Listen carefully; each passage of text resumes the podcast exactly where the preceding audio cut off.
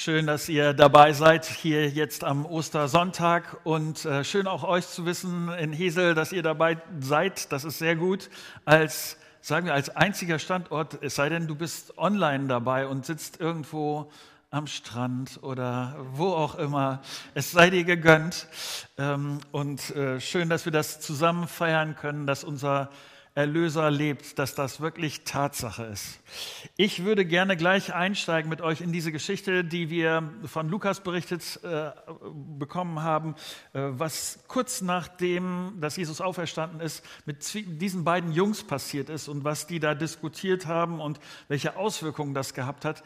Bevor wir das aber tun, ich würde gerne noch mit uns beten und wenn das geht, steht doch mit mir auf.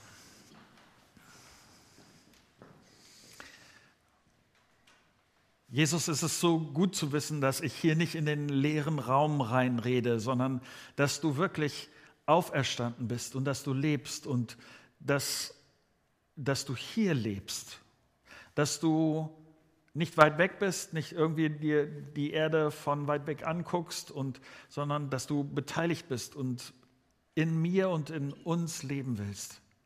Und ich bitte dich darum, dass du hilfst, dass das, was dein, deine Gedanken sind, auch mit, mit, mit uns, nicht nur vor 2000 Jahren, sondern auch jetzt, heute mit uns, dass das ein Stück deutlicher wird aus deinem guten Wort. Hilf mir, dass ich das gut erklären kann. Amen. Setzt euch gerne. Es war Sonntagnachmittag. Äh, Kleopas und sein Freund haben Jerusalem verlassen und sie sind durch das Westtor gegangen. Sie wollten nach Hause, ein Ort, der Emmaus heißt. Und selbst so ein, jemand, der das so flüchtig gesehen hätte, so diese beiden Jungs, man sah so ein bisschen an ihrem Schritt, dass sie wirklich fest entschlossen waren. Sie wollten nach Hause, sie wollten raus aus der Stadt. Nichts hält sie mehr in Jerusalem. Sie sind vielleicht eine Viertelstunde unterwegs, da merken sie, dass so ein irgendwie ein anderer Mann mit ihnen gleichzieht, so den gleichen Schritt hat, so mit ihnen läuft. Sie haben ihn bis dahin nicht gemerkt, aber vielleicht das auch deshalb, weil sie so intensiv sich unterhalten haben. Was ist da bloß in den letzten Stunden passiert? Vielleicht haben Sie ihn deshalb noch nicht bemerkt, aber dieser Mann, Sie merken auf einmal, sind Sie so eine Dreiergruppe, die da so am Laufen ist. Ich will mit dir drei Gedanken teilen heute Morgen, die aus diesem Bericht von Lukas für mich deutlich geworden ist. Das erste ist, Jesus geht mit dir, auch wenn du ihn nicht erkennst. Es ist ein paar Jahre her. Äh, Katrin und ich sind äh, zu meinem Geburtstag essen gegangen wir hatten gerade was bestellt, wir waren so im Gespräch vertieft. Ja, aus den Augenwinkeln habe ich gesehen, dass jemand äh, in das Restaurant reingekommen ist. Ähm, auch, dass irgendwie jemand sich so langsam unseren Tisch nähert. Aber erst als sie vor unserem Tisch stand, habe ich hochgesehen und in meinem Kopf ist in diesem Moment etwas sehr Merkwürdiges passiert. Nein, Unsere Tochter Anna kann jetzt nicht vor dem Tisch stehen, denn sie ist eigentlich in Hamburg. Sie kann nicht in Bremen sein. Wieso sieht sie so aus wie Anna? Warum bekommt mein Gehirn das gerade nicht zusammen, was da gerade passiert? Katrin und Sie, Sie haben, hatten sich äh, gut verabredet. Äh, vielleicht kennst du solche Momente auch, dass du denkst, irgendwie, das passt jetzt nicht zusammen oder so. Aber es ist nicht nur, dass diese beiden Männer von Emmaus sich das nicht vorstellen können, dass Jesus da gerade mit ihnen läuft, weil sie haben ja in ihrem Kopf, sie wissen, dass Jesus tot ist. Aber es ist noch mehr als das, nämlich Lukas schreibt hier in, in diesem Abschnitt in Vers 16, doch es war, als würde ihnen die Augen zugehalten. Sie erkannten ihn nicht. Jesus fängt an, sich mit ihnen zu unterhalten, mit ihnen zu reden. Jesus fragt sie, worüber redet ihr denn miteinander auf eurem Weg? Die beiden schauen sich kurz an, die denken, hä, wieso Jesus? Also, sie wissen ja nicht, dass es Jesus ist, deshalb reden sie ihn nicht an, aber hey, warum kannst du, das kann doch nur ein einziges Thema geben. Weißt du nicht, was da gerade in Jerusalem passiert ist? Du kannst diese Frage doch nicht wirklich ernst meinen, oder? Jesus ist hingerichtet worden. Das ist die Nachricht, über die die ganze Stadt redet. Äh, die Woche ist für die beiden Jünger dort ist das totale Chaos gewesen. Und sie sind froh, dass sie mit heiler Haut davongekommen sind, dass sie nicht irgendwie festgenommen worden sind. Aber wahrscheinlich liegt, wiegt viel schwerer, dass ihr Hoffnungsträger, dem, dem sie gefolgt sind, auf den sie so gesetzt haben, dass der tot ist. Jesus ist tot. Und Kleopas fragt den Unbekannten, du bist wohl wirklich der Einzige, der nicht mitbekommen hat, was hier passiert ist, oder? Was ist denn passiert? Es geht um, ich zitiere das hier, es geht um Jesus von Nazareth, der sich durch sein Wirken und sein Wort vor Gott und vor dem ganzen Volk als mächtiger Prophet erwiesen hatte. Kleopas macht eine kurze Pause und sagt dann, und wir hatten gehofft, er sei es, der Israel erlösen würde. Ich kann mir vorstellen, dass das Moment, wo tiefe Enttäuschung äh, seine, Sätze, seine Worte hier begleitet, wo er vielleicht sich auch eine, eine Träne aus den Augen wischt, weil sie sind so enttäuscht worden von dem, was hier passiert ist. Und dann zusätzlich hat es noch völlige Verwirrung gegeben. An dem Morgen sind Frauen zum Grab gegangen. Sie haben geguckt, was in diesem Grab passiert und sie haben nichts gefunden. Und das, wie konnten sie sich denn jetzt das erklären? Das Grab war leer. Sie meinten, sie hätten einen Engel gesehen und der Engel hätte ihnen gesagt, dass Jesus auferstanden ist und lebt. Und dann sind sie zum, die, die anderen sind auch zum Grab, Grab gelaufen und sie haben das Gleiche berichtet. Was für eine irre Nachricht. Wer soll denn sowas glauben? Die beiden haben Jesus sterben sehen. Sie wussten, dass er tot ist. Das kann doch keiner glauben, dass, dass jetzt einer von den Toten aufersteht, oder? Wenn, wenn ich das so lese, ich weiß nicht, wie es dir dabei geht, aber wenn ich das so lese, ich mag das so sehr dass es keine, dass dieser Bericht von Lukas keine glatt gebügelte Werbegeschichte zu Ostern ist, so, eine, so ein äh, Werbetrailer für christlichen Glauben oder so. Hier sind zwei, die sind mit ihrem Glauben am Ende. Da ist kein Halleluja mehr. Die sind durch mit Jesus. Und gerade das macht für mich diese Geschichte glaubwürdig. Es ist gerade nicht eine Geschichte von, oh ja, toll, alles mit Jesus und dann wird alles einfach und entspannt und so. Wir glauben Jesus immer, wir verstehen Jesus immer. Für mich, die Verlässlichkeit dieses Berichtes hängt damit zusammen, dass es hier um normale Menschen geht. Normale Menschen in schwierigen Situationen. Es sind keine Helden, keine Übermenschen, keine Leute, die moralisch perfekt sind. Ich habe beinahe gedacht, als ich diesen Bericht gelesen habe, äh, man könnte fast denken, noch nie hat es so schlechte Werbung für Jesus gegeben, wie, wie hier dieser Bericht anfängt. Werbung glänzt, stellt in Vordergrund, beeindruckt und so. Hier ist nichts Beeindruckendes, nichts zu beschönigen. Diese Berichte zeigen schwache, zweifelnde, ängstliche Glaubensleute. Sie haben Jesus abgeschrieben. Und ich mag das so sehr, dass Jesus mit ihnen weiterläuft.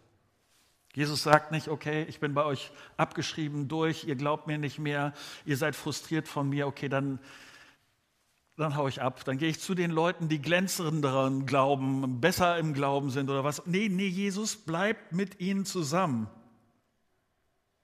Wenn du heute Morgen hier bist und du hast den Glauben an Jesus abgeschrieben, Du bist vielleicht heute hier in Bremen oder du bist, bist in Hesel oder du schaust online zu, weil dich jemand eingeladen hat, hat dir den Link gegeben oder du bist heute Morgen zum Frühstück da gewesen, was auch immer. Und du kannst dir das vielleicht mit dem auferstandenen Jesus überhaupt nicht vorstellen. Ich will dir sagen, Jesus ist einer, der mit dir geht, auch wenn du ihn nicht verstehst, auch wenn du Jesus nicht verstehst. Ich will dir sagen, Jesus ist einer, der nicht überrascht ist, wenn du zweifelst, wenn bei dir Glauben Frust bedeutet, wenn du enttäuscht bist, du siehst Jesus nicht, aber Jesus geht wirklich mit dir, wirklich. Wir, das ist nicht vielleicht, oder das ist oft nicht selten so sichtbar, wie das hier bei diesen äh, beiden Jüngern ist. Wir kennen Jesus manchmal nicht. Wenn Jesus in unserem Leben ist und mit uns geht, dann erkennen wir ihn manchmal nicht. Vielleicht auch deshalb, weil manchmal die Vorstellung, die ich in meinem Kopf habe, wie es sein müsste, äh, für sie, für diese Jünger hätte jemand, hätte Jesus der Held sein sollen, hätte der sein sollen, der alles in Ordnung bringt. Und das ist Jesus überhaupt nicht gewesen. Mein Muster von Gott ist manchmal so anders, als Gott wirklich ist. Und ich hoffe, ob du Christ bist oder nicht, dass du dich auf diesen Jesus, wie er wirklich ist, dass du dich darauf einlässt. Jesus und die beiden laufen vielleicht weiß nicht, eine Minute oder so nebeneinander her, vielleicht sogar schweigend. Und dann sagt Jesus wohl etwas, was die beiden so nicht erwartet hätten. Mein zweiter Gedanke, Jesus geht mit dir, auch wenn du ihn nicht verstehst. Vers 25, da steht, da sagte Jesus zu ihnen, ihr unverständigen Leute, wie ist doch euer Herz träge zu glauben an alles, was die Propheten geredet haben?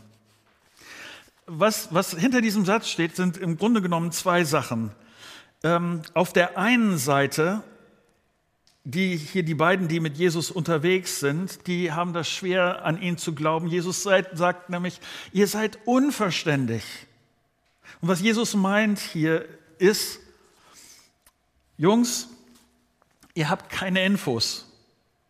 Ihr habt nicht gelesen, ihr habt nicht gehört, ihr disku nicht diskutiert, nicht zu Ende gedacht. Ihr braucht mehr Infos.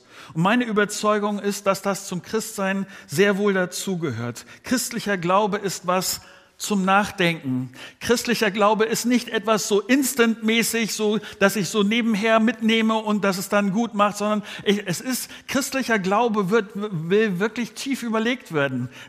Da geht es um Denk, auch manchmal um Denkstoff. Es muss verarbeitet werden. Daraus ergeben sich Fragen. Und ich brauche vielleicht Leute, die mir an der einen oder anderen Stelle Antworten geben. Und der Denkstoff kommt im Kern aus der Bibel. Die Bibel ist der Ausgangspunkt für das Nachdenken. Christen, Christsein ist Glauben, der sich auf geschichtliche Tatsachen stützt. Und diese geschichtliche Tatsache steht hier im Lukasevangelium. Ich weiß nicht, ob du äh, das Lukas-Evangelium kennst oder Lukas. Lukas ist wirklich einer, der hat sich super Mühe gemacht, es wirklich ganz genau rauszukriegen und es ganz genau aufzuschreiben, wie das damals äh, passiert ist. Und diese Fakten sind wichtig. Und deshalb sagt Jesus auch das Zweite hier, ihr seid im Herzen träge. Und das ist, ja, das ist, ein, das ist nicht wirklich ein Kompliment, was er hier macht. Jesus sagt im Kern, hättet ihr euch bemüht, die Infos sind nämlich da. Ihr könnt lesen, ihr könnt das nachvollziehen. Jesus sagt hier in Vers 25, wie ist es doch, wie ist doch euer Herz träge zu glauben an alles, was die Propheten ge, äh, geredet haben. Ich weiß nicht, wie es bei dir ist, aber zu keiner Zeit waren über den Glauben, christlichen Glauben, so viele und detaillierte Informationen verfügbar wie heute. Aber es macht einen Unterschied. Es ist nicht das Gleiche, ob ich einfach nur diese rohen Informationen habe oder ob ich anfange, diese Informationen in mein Herz zu lassen, ob ich anfange, diesen Informationen zu glauben, ob ich mich darum kümmere, ob ich das wirklich wissen will, wie es ist und das etwas anfängt mit mir zu machen. Jesus sieht das hier bei diesen beiden Jungs und er stellt fest, bei euch ist christlicher Glaube nicht wirklich die Top-Priorität. Was er, Jesus hier, und das, es ist unangenehm, dass Jesus das so sagt, aber im Grunde genommen sagt er ihnen, bei euch ist das alles etwas zäh, euer Herz ist träge und deshalb versteht ihr nicht, wie, was das mit Kreuzigung und Auferstehung auf sich hat. Kleopas, ich glaube, er hat Jesus ziemlich irritiert angeschaut und dann schaut Jesus zurück und dann sagt er hier in Vers 26, musste denn der Messias nicht das alles erleiden, um zu seiner Herrlichkeit zu gelangen? Vers 27. Dann ging er mit ihnen die ganze Schrift durch, erklärte ihnen alles, was sich auf ihn bezog. Zuerst beim Mose, dann bei sämtlichen Propheten. Für Jesus ist die Bibel so wichtig, dass er anfängt, ihnen anhand der Bibel zu erklären, dass er der Messias ist. Er fängt an, ihnen anhand der Bibel zu erklären, was in den nächsten, letzten Tagen passiert ist und dass das alles ganz genau so kommen musste. Mir ist das hier nochmal deutlich geworden. Jesus hätte in diesem Moment jede Diskussion umgehen können, hätte er Schnipp gemacht und irgendein gigantisches Wunder gemacht. Dann werden die, sagen wir, die, die, die Jünger werden beeindruckt gewesen. Aber interessanterweise macht Jesus das nicht. Und ich glaube, dass das bis heute das Ärgerliche ist an Jesus. Jesus, ich würde ja gerne an dich glauben, wenn du mal kurz was, also äh, so ein Wunder oder irgendwas. Jesus, zeig dich doch mal kurz, so, so, wie du, also dass man dich äh, anfassen kann, dass man mit, mit dir reden kann. Nur zehn Minuten mit dir zu sprechen, dann würde ich dir sofort glauben. Oder wenn du, wenn du einen Engel vorbeischickst, dann wäre das ganz prima. Jesus, irgendwas, sofort würde ich dir mit ganzem Herzen glauben. Jesus, dann wäre ich emotional ganz bei dir. Jesus, sonst ist mir das mit dem Glauben so schwierig. Und Jesus steht direkt neben diesen beiden Jungs, die so schwer glauben können.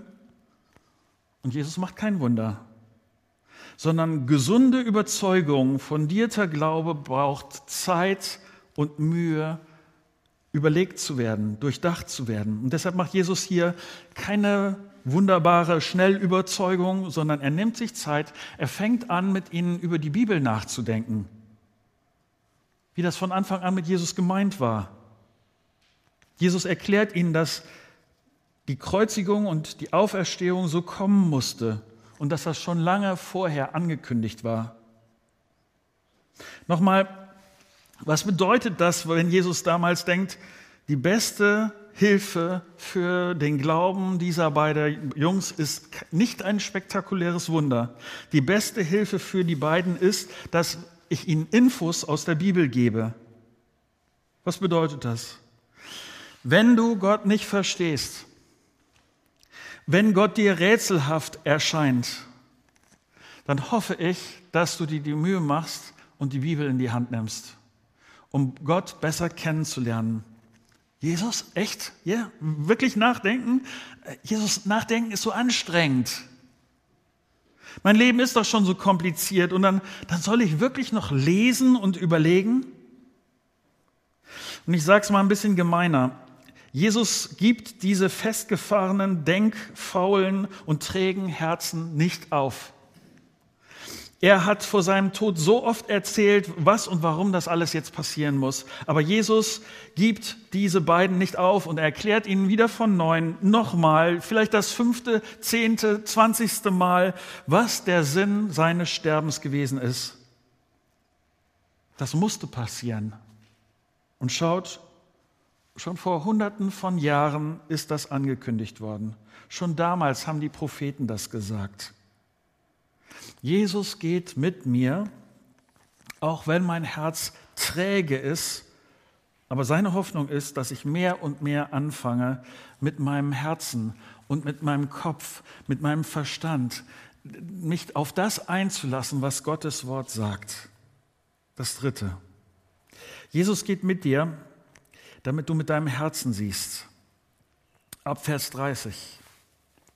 Als er dann mit ihnen am Tisch saß, nahm er das Brot, dankte Gott dafür, brach es in Stücke und gab es ihnen. Da wurden ihnen die Augen geöffnet und sie erkannten ihn. Doch im selben Augenblick verschwand er. Sie sahen ihn nicht mehr. War uns nicht zumute, als würde ein Feuer in unserem Herzen brennen, während er unterwegs mit uns sprach und uns das Verständnis für die Schrift öffnete, sagten sie zueinander. Unverzüglich brachen sie auf und kehrten nach Jerusalem zurück. Dort fanden sie alle versammelt, die Elf und die, die sich zu ihnen hielten. Man empfing sie mit den Worten, der Herr ist tatsächlich auferstanden. Er ist Simon erschienen. Da berichteten die beiden, was sie unterwegs erlebt und wie sie den Herrn erkannt hatten, als er das Brot in Stücke brach. In den nächsten zwei Stunden geht dieser seltsame Mann mit Kleopas und seinem Freund. Und in der ganzen Zeit erklärt er ihnen das Alte Testament und wie, wie, wie das auf Jesus hinweist. Und in dieser Zeit, in der Jesus sich mit den beiden darüber unterhält, fängt etwas an, in ihnen zu kribbeln. Ja, das stimmt ja, dass Jesus sterben musste. Unsere Beziehung zu Gott war zerstört. Meine Schuld, meine Fehler, das ist das, was, was äh, die Beziehung zu Gott abgebrochen hat. Und ich, ich habe ich hab gedacht, ich brauche Gott nicht, ich komme ohne ihn klar. Und gerade das hat meine Beziehung zu Gott kaputt gemacht. Aber Gott legt so viel Wert auf die Beziehung zu mir, dass sein Sohn auf diese Erde kommen muss, dass er in Liebe zu uns, in Liebe für mich bezahlt für meine Schuld und ich umkehren kann zu Gott und meine Beziehung zu Gott wieder in Ordnung kommt. Deshalb geht Jesus mit mir und mit dir, ob du ihn siehst oder ob du ihn nicht siehst. Er geht mit dir, damit es immer wieder Momente gibt, die dich daran erinnern, Gott ist hier und er liebt dich und er will mit dir zusammen unterwegs sein. Und das fängt im Gespräch äh, mit Jesus wieder an, in Kleopas und seinem Freund äh, an zu leben. Diese vertraute Hoffnung, dieser Glaube, dass Jesus wirklich der Sohn Gottes ist, das fängt wieder an. Und ich muss mir kurz die Nase putzen.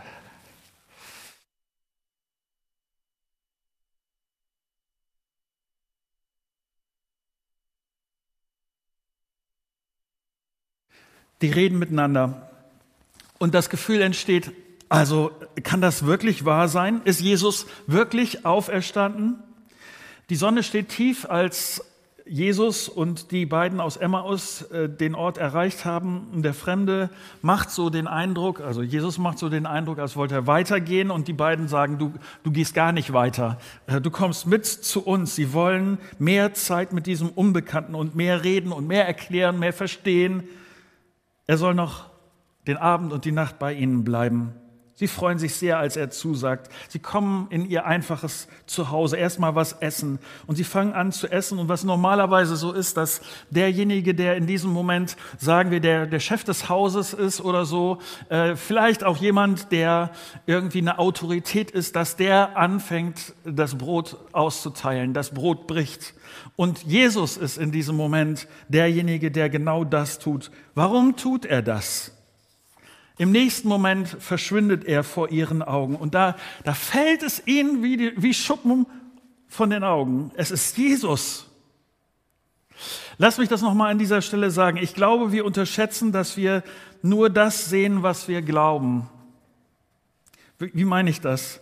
Diese beiden brauchten ein Signal von Jesus. Hier ist ein Chef im Raum, diesen Chef versteht ihr noch gar nicht.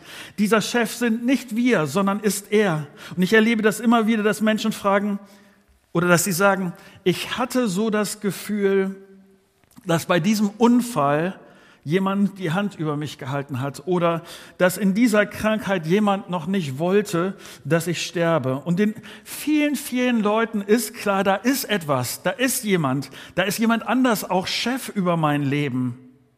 Und wenn du das erlebst, dann hoffe ich so sehr, dass das ein Signal ist, auf Jesus zu sehen. Ich kann so stecken bleiben in meinem eigenen bestrengten Glaubenssichtfeld das mit Gott kann nicht stimmen. Das mit Gott ist so unwahrscheinlich. Kann ich dem wirklich glauben? Warum ist er gestorben? Er kann doch nicht auferstanden sein. Ich hoffe, dass dir bei solchen Argumenten, dass du dir von Gott selbst die Augen öffnen lässt. Oder um es anders zu sagen, Manchmal ist es so, und ich weiß nicht, wie es bei dir ist, aber innerer Unglaube verhindert, dass diese beiden Jesus mit den Augen erkennen. Bevor ihnen Jesus die Augen im Kopf öffnet, hat er ihnen die Augen im Herzen geöffnet. Dadurch, dass er ihnen ein deutliches Signal gegeben hat, hier bin ich. Er hat ihnen gezeigt, das bin ich hier in der Bibel, in der Schrift, da, so bin ich. Und eine letzte Bemerkung. Es gibt Dinge, die Gott bestimmt und festlegt, die so anders sind, als wir uns das denken.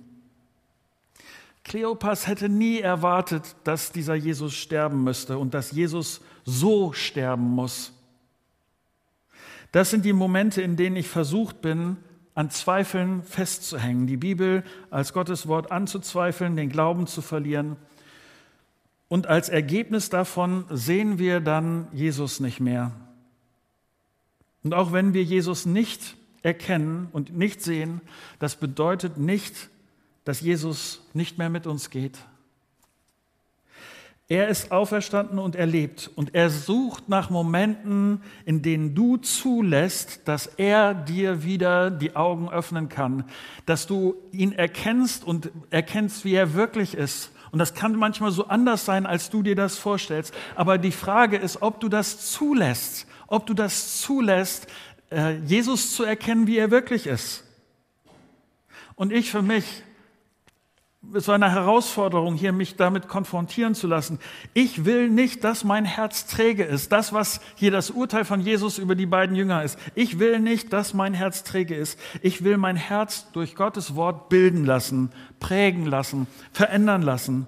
Und ich will, ich wünsche mir, dass das Wort Gottes mehr und mehr eine klare Sicht auf Jesus gibt und ich mich daher prägen lasse. Ich hoffe, dass du von diesem Gottesdienst behältst, dass Jesus mit dir geht. Auch wenn du zweifelst. Er immer wieder anklopft. Immer wieder nach Wegen sucht, dass, dass du ihn kennenlernst. Und ich hoffe, dass wenn du ihn kennenlernst, dass du, dass du deine, vielleicht manchmal auch deine Perspektive, deine festgelegte Meinung über das, so muss Jesus sein, dass du es prägen lässt vielleicht manchmal sogar aufknacken lässt von dem, wie Jesus wirklich ist. Dass du sein Wort liest und sein Wort dich prägen kann. Soweit.